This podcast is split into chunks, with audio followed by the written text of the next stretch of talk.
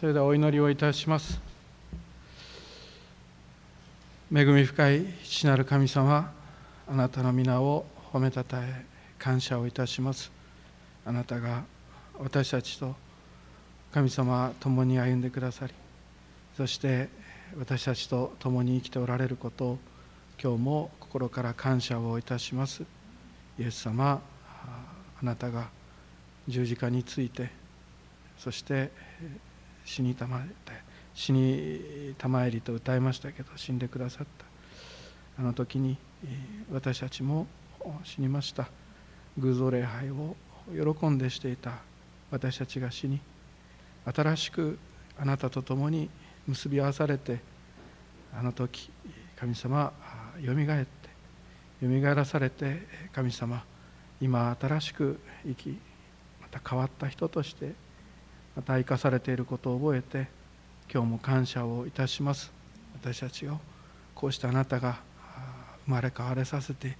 作り変えてくださったことを今日も心から感謝をいたしますイエス様イエス様どうぞ主よ私たち新しくあなたと共に結び合わされて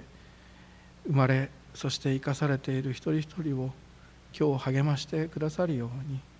弱さを覚えて神様を歩めないでおられる兄弟姉妹方いらっしゃったならばあなたが力をつけてくださいますように枯れることのない井戸から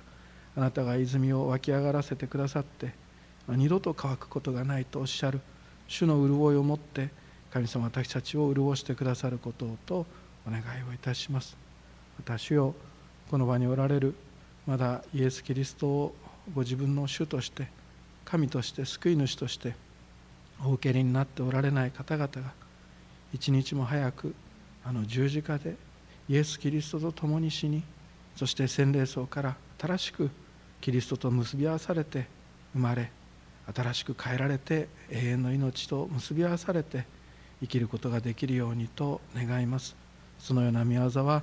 人にはできないことしかし神にはできると書かれていますので主の御救いの御業がこの年もまたこれからも起こされてまいりますようにと願い求めます。主よどうぞこの場にあって礼拝を捧げておられる方々またここに来ることができないお一人お一人の上に主の豊かな祝福とまた守りがありますように心から信じ感謝をしイエス・キリストのお名前を通してお祈りをお捧げいたします。アーメン。アーメン。おはようございます。感謝します。教会における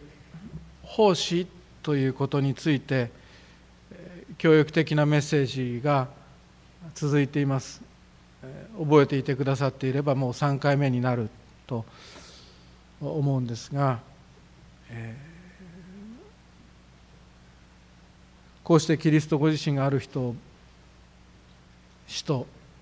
預言者伝道者牧師また教師としてお立てになったそれは何でした？生徒たちを整えて奉仕の働きをさせというところからメッセージを続けて語らせていただきました、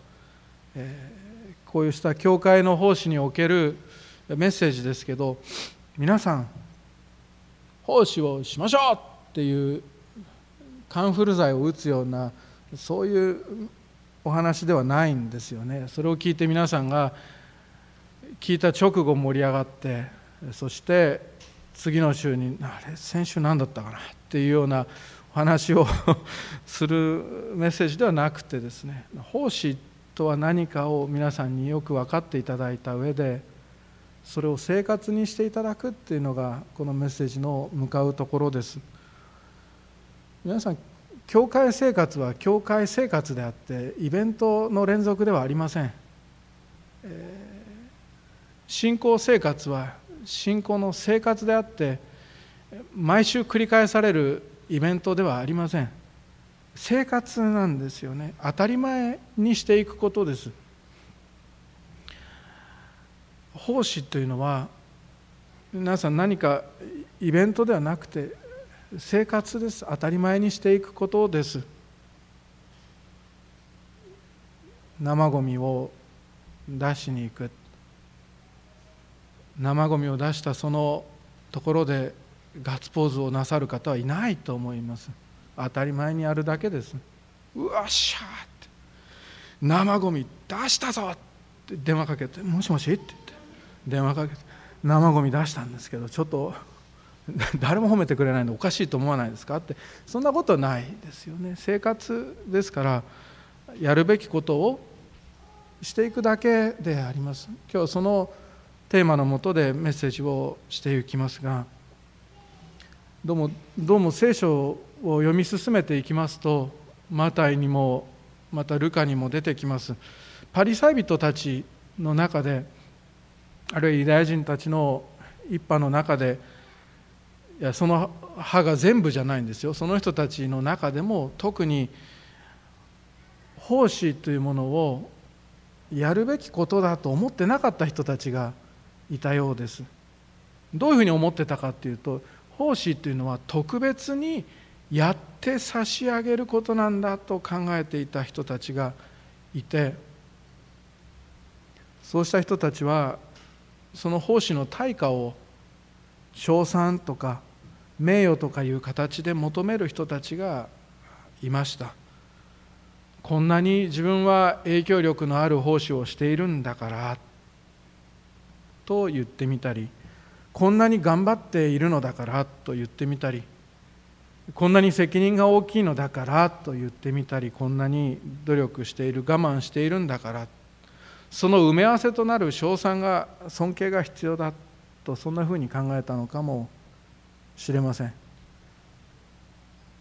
イエス様が来られた時にユダヤ教はいくつもグループがありました。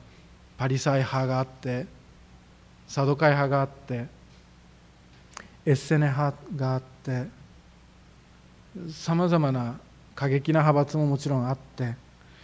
いろいろありましたけれどもイエス様の弟子たちはナザレ派と呼ばれました。ナザレ派はそういう考え方しないんでしたよね。そういう考え方はしないわけでそれが福音書にずっと書かれている弟子たちの姿それが常識でした。ナザレの一派つまり本当の教え私たちが今受けているキリストを信じるキリスト教徒たちは受けるよりも与える方が幸いであるっていうのはイエス様がおっしゃった言葉ですね。使徒の働きに出てくるイエス様の言葉ですあれは。イエス様ご自身が受けるよりも与える方が幸いだと教えられた。使えるために使えられるために来たのでなくかえって使えるために来たのでありとイエス様おっしゃった。あなた方のうち誰でも偉くなりたいもの人々に影響を及ぼしたいものは皆に使えるものとなりなさいと教えられた。世界中をかき乱すものとしての教えをイエス様が弟子たちにお与えになったわけです。引っかき回す教えです。上下逆にしてしまうような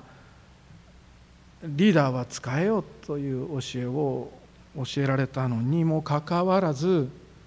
かかわらず ナザレ派のくせに弟子たちはイエス様の弟子たちは高ぶることが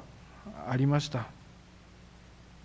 やがて神の国という国一国になる。世界がその一国になる日が来る。全世界をすべ収める日が来る。それはダビデ王朝の回復で。しかもその王権は終わることが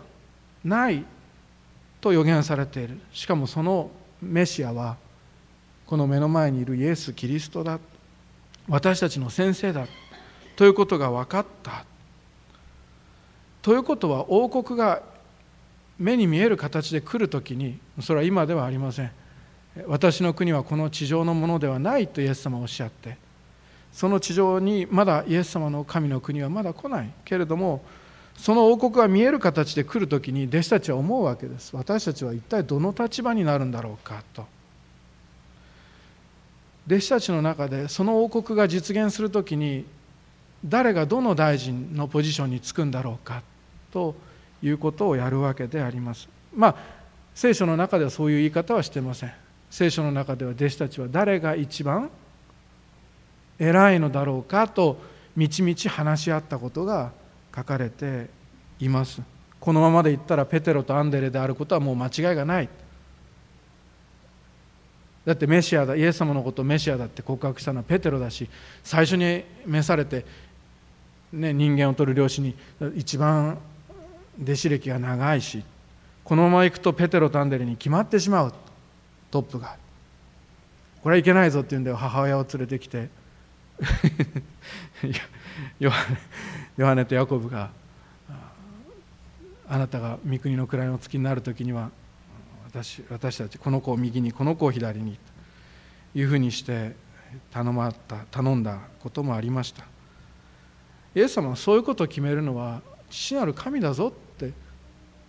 諭されたにもかかわらずイエス様について歩んでいる道で誰が一番偉いのかという論争は何度も何度も繰り返されたわけであります。今これから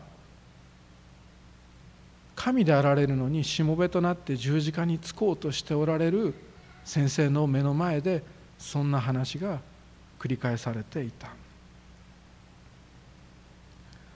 弟子たちのそういう考え方はそういう考え方は当時の人たちの中では別に珍しい話珍しい考え方ではなかった。けれどもキリスト者はそういう考え方はしなかったのであります。いやいや過去形じゃないね。キリスト者はそういう考え方はしないのであります。でも弟子たちがそんなふうに考えるようになった。そんなふうに競い合うようになったというのはパリサイ人たちのそのパンダネに気をつけなさいとイエス様言われましたけどそのパリサイ人たちの考えがパンダネが弟子たちの思考の中に入ってしまったからであります。どんな影響からどんなところからそのパンダネを受け入れてしまったのかは分からないけれども心の頭の深いところにそれだけ奉仕しているんだったら高められるべきだというパリサイ人のパンダネがそそのかされるような形で入ってきたのかもしれません。あるいは何か YouTube で見たのかもしれないしあるいは何か映画を見て深く感銘を受けたのかもしれません。あるいはうちの教会ではそうしてるよ。あなたぐらい働く信徒はみんなの前で表彰されてるよ。一番いい待遇を受けてるよっていうような他の歯の教えを耳にしたのかもしれません。そんなパンダネの入った弟子たちの心に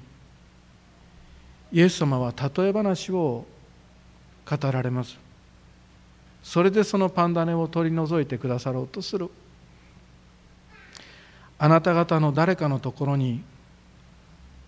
畑を耕すか羊を飼うしもべがいてそのしもべが野から帰ってきたら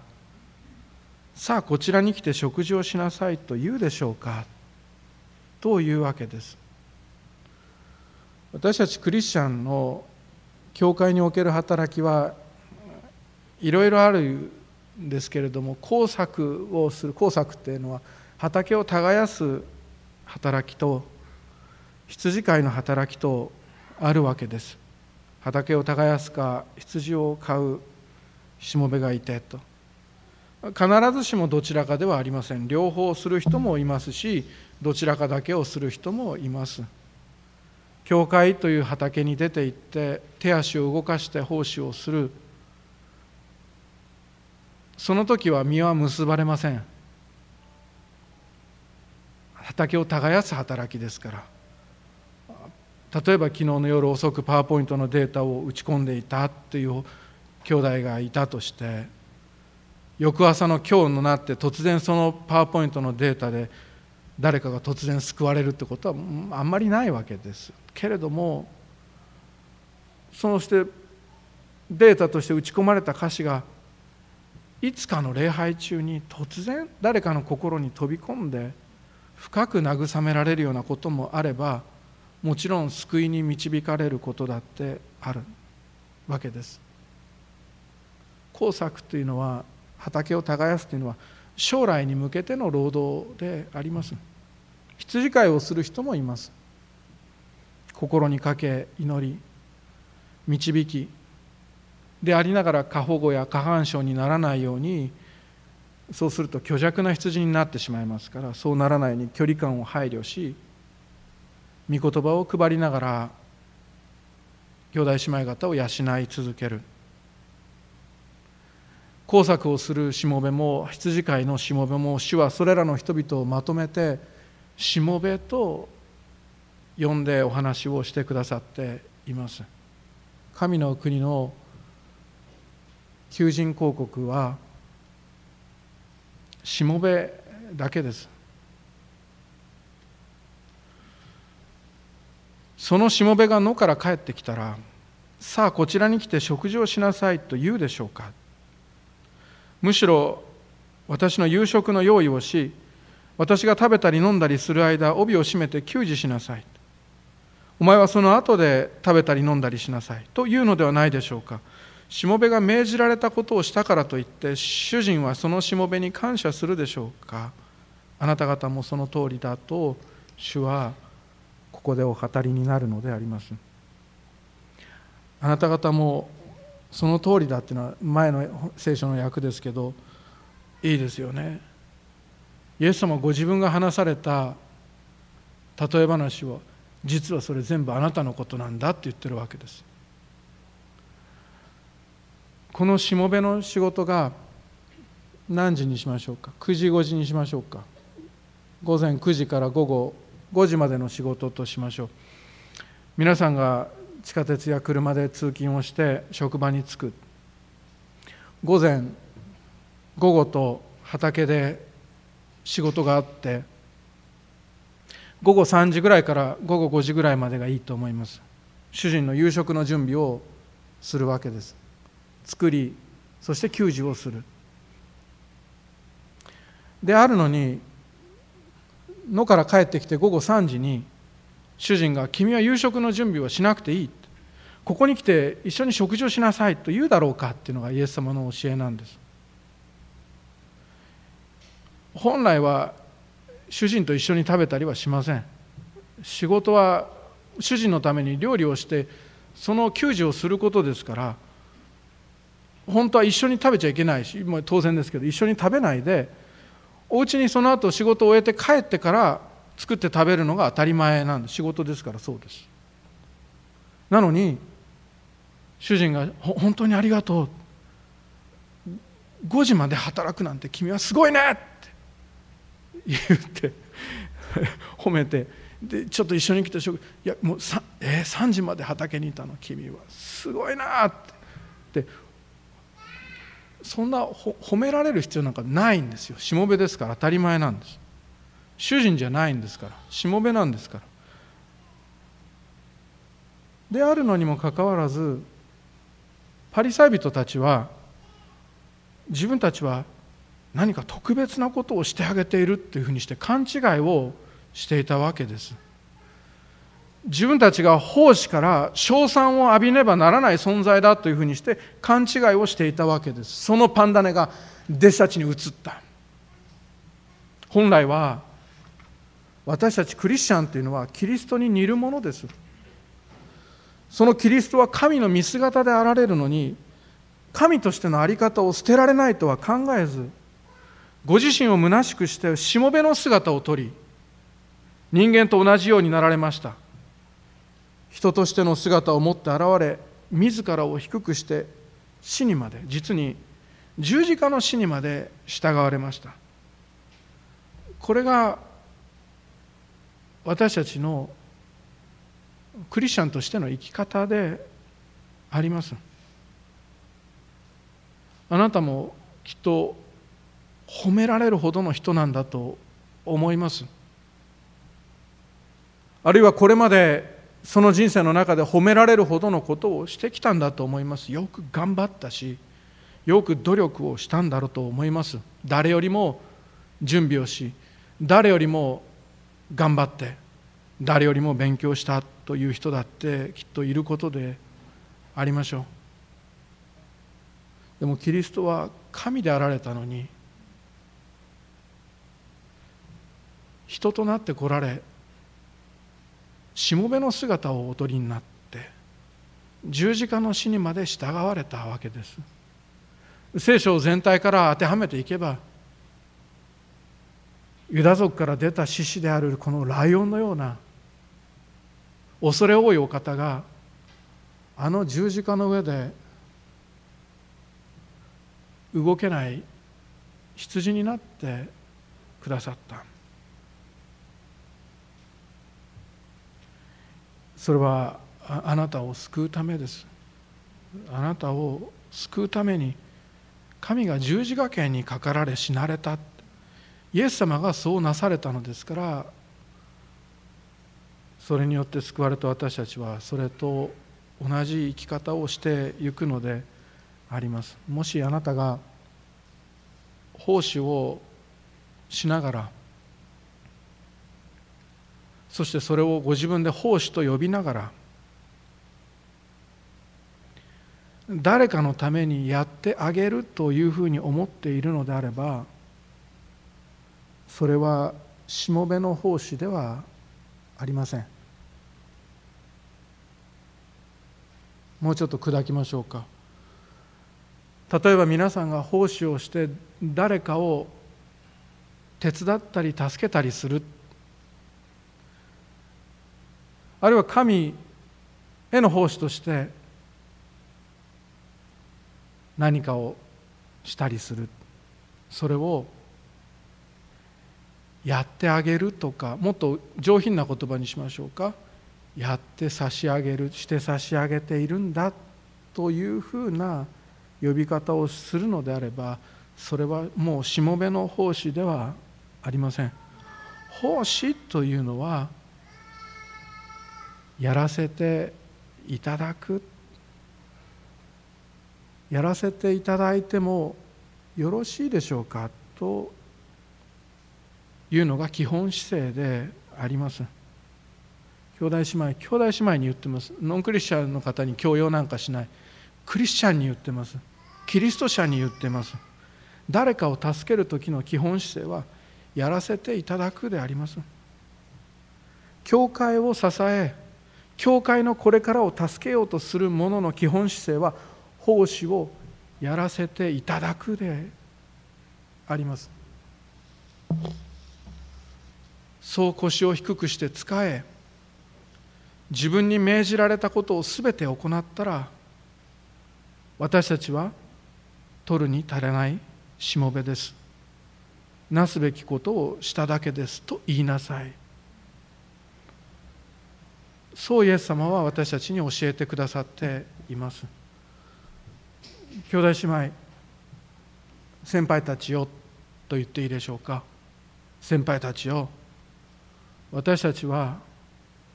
なすべきことをしてきただけです。そしてこれからを担う兄弟姉妹方私たちはなすべきことをしていくだけです。もしあなたが自分のことを祈りのしもべだと思われる方がいるのであればこれからも祈っていくだけです。もし献金の賜物が自分にはあるという方がいらっしゃるならば捧げていくだけであります。ある人は戦っていく賜物があると思います。異端や間違った教えやあるいは闇や人を落ち込ませる暗さや病や危険罠と戦っていく賜物があるのであれば兄弟姉妹 戦っていくだけです。ロバの顎骨で山と積み重ねていくだけです。それだけです。運営や中間管理の賜物があるのであればあとは調整をしていくだけです。働いていくだけ運営に携わっていくだけです。あるいは汗をかきながら掃除をしていくだけです。聖書を忠実に教えていくだけです。青年たちを励ましていくだけです。伝道してイエス様のことを伝えていくだけです。通訳をしていくだけです。そこから栄誉もなくそこには名誉もなくそこには誰からの称賛もいただくことができなくても私たちは信仰生活を続けていきます。奉仕というのは今言ったようになんか体を動かして分かりやすい奉仕だけではありません。私たちは今礼拝者として礼拝に参加しています。礼拝に集い主を褒めたたえる。毎週連続の事柄です。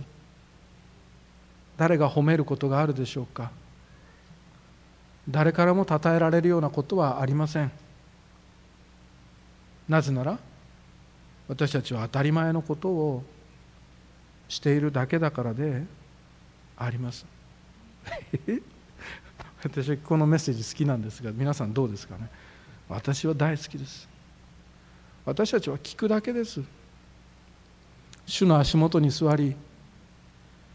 なくてはならぬものは多くはない。いや一つだけである。マリアはその良き方を選びたりマリアは良い方を選んだ。それをマリアから取り上げるなと言われたあの御言葉のようにじっと御言葉に耳を傾けその奉仕を当たり前のこととして続けていきます。たとえその話が予言的な現在を飛び越えてしまったかのような話であったとしてもあるいは精霊による耳の痛い警告であったとしても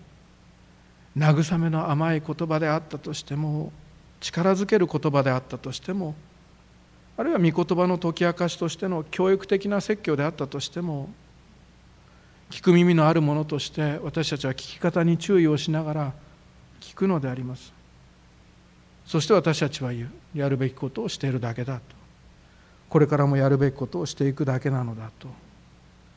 奉仕に思えない事柄もクリスチャンは奉仕として続けていきます。信じ続けることがそうです。希望を持ち続けて行くことがそうです。誰も褒めてくれやしないんです。けど私たちはそれをやめたりはしません。待ち望む人がいるでしょうか。主の答えや。あるいは主が与えてくださる御言葉を。何かを決断するにあたって。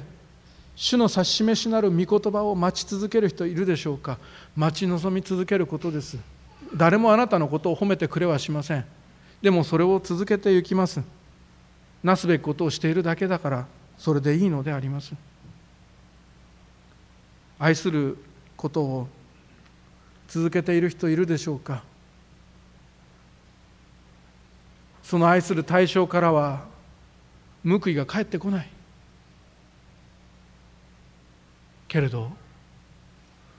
報いを望まで愛し続ける人はいるでしょうか？苦しいでしょうきっと。とってもつらいことではないでしょうか？本当は誰かに褒めてほしいと思う気持ちがあるのは私にも分かります。でも兄弟姉妹私はここから語らなきゃいけない。なすべきことをあなたはしているだけなのだ。聖書を読むことだってそうです。読み続けていくことだってそうです。目の調子が悪くて文字がぼやけるけれどもけれども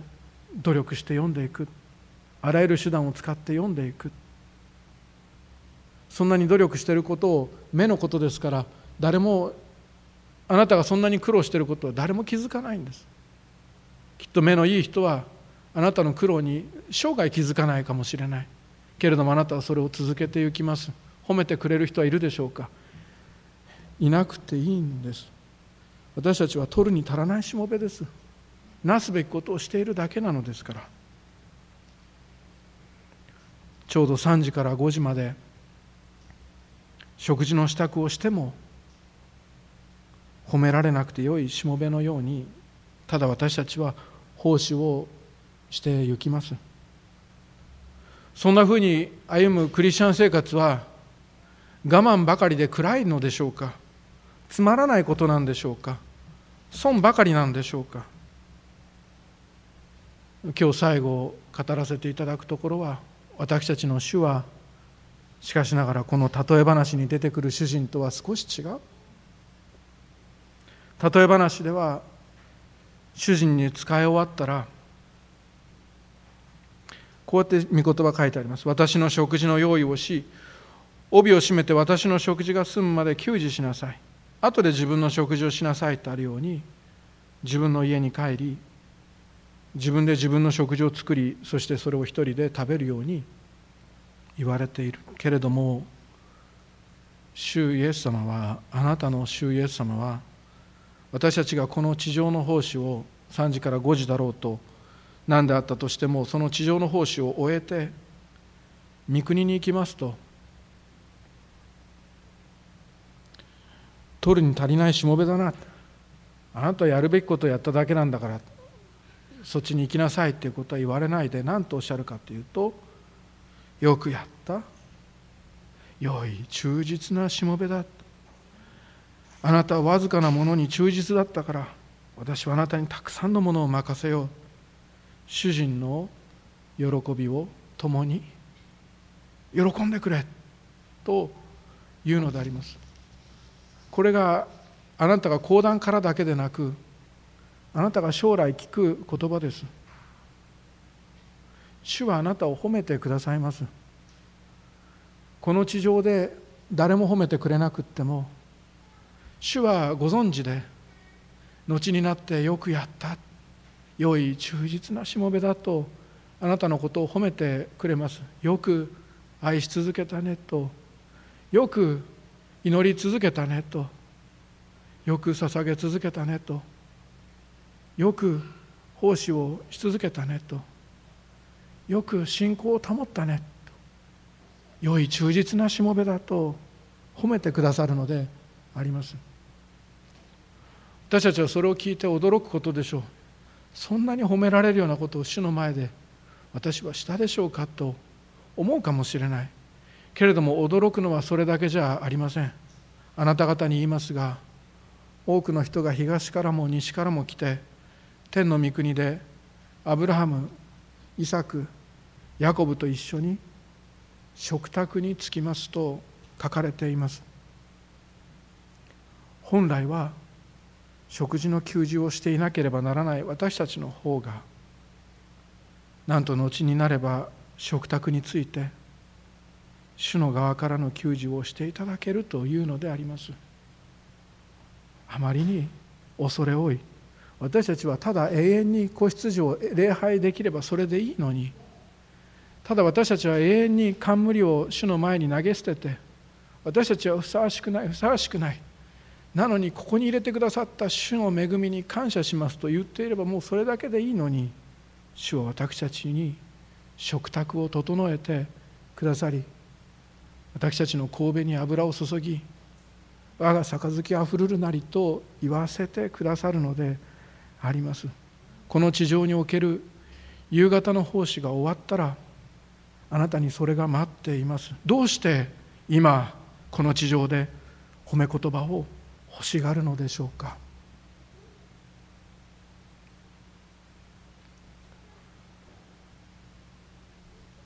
キング牧師と一緒に市民権運動をしたある牧師アル・シャープトンという牧師がいますがアレサ・フランクリンの葬儀だったと思います。間違えてたらごめんなさい。ちょっとうる覚えですよ。でもアレサ・フランクリンの葬儀で語った内容だったと思います。アル・シャープトン先生がお母さんを見とる際にお母さんが私はこれから先に天国に行くけどそこで会おうって言ったんだそうです。ある先生はでもお母さん天国人が多いよと。天国で見つからなかったらどうしようかと言って微笑むわけです。するとお母さんは大丈夫だと。分かんなかったらカウンターのところで入り口の入ったところのカウンターのところで待ってるからっていうわけです。で、まあ、皆さんと同じようにある先生も何のカウンターって言ったわけです。そうしますとお母さんわからないのかっていうわけです私たちはずっと十字架を追ってきたって。その十字架を置いて冠に変えていただくカウンターよというわけであります。もちろんカウンターは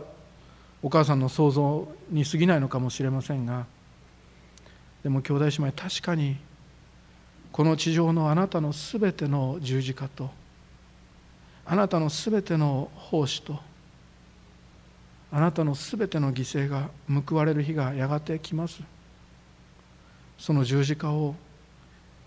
主が与えてくださる冠に変えてかぶせていただける日がこれから待っているのであります。兄弟姉妹早く今いち早く冠を手にしてはなりません。この地上で褒め言葉を求めて奉仕をしてはいけません。この教会の牧師として私が今朝語らせていただきたいことは一幕教会の信徒であるならこの地上の報いはもちろん求めずまたそんな天国での報いさえも望まずにただひたすらに仕えてまいりましょう。どうしてですか？って言ったら私たちはもともとゲヘナの子です。そんな地獄の子を受け入れてくださった父のもとに帰るのでありますから報いを望まずに主に感謝を捧げてまいりましょう。しかし私たちはこの地上では肉体が弱りますし罪ある心も精神も弱ります。疲れたら休みましょう。疲れたらよく休みましょう。でももう一度力が戻ったらまたこの地上でのご奉仕をへり下ってやらせていただきましょう。あなたにはその賜物がありますから。私たち一和教会のクリスチャンは役に立たないかもしれないけれどもそれでも主のしもべです。やるべきことをしていくそれだけであります。お祈りをいたします。天のお父様あなたの栄光のためになされなければならないことがこの日本には山ほどあることを思います。その山を見るときに私たちはどこから手をつけてよいか分からずまるで動くことができず石のように固まってしまう自分を発見することでありますがしかし神様わずかなことに忠実であれば大きなことをお任せになる主であることが御言葉から語られています。どうぞ一つ一つこれが本当に誰かの救いの役に立つのだろうかと思わされるようなことでさえも野に出かけていってそして奉仕をさせていただくことができますように。教会内の奉仕はもちろん調教の働きにおいてもあるいはノンクリスチャンたちへの働きかけあるいは社会的な働きかけにおいてもどうぞ主よあなたのご自身のご栄光のためにここに私たちがおります。私たちを使わせてください。褒め言葉は求めません。イエス・キリストの皆を通してお祈りをいたします。アーメン。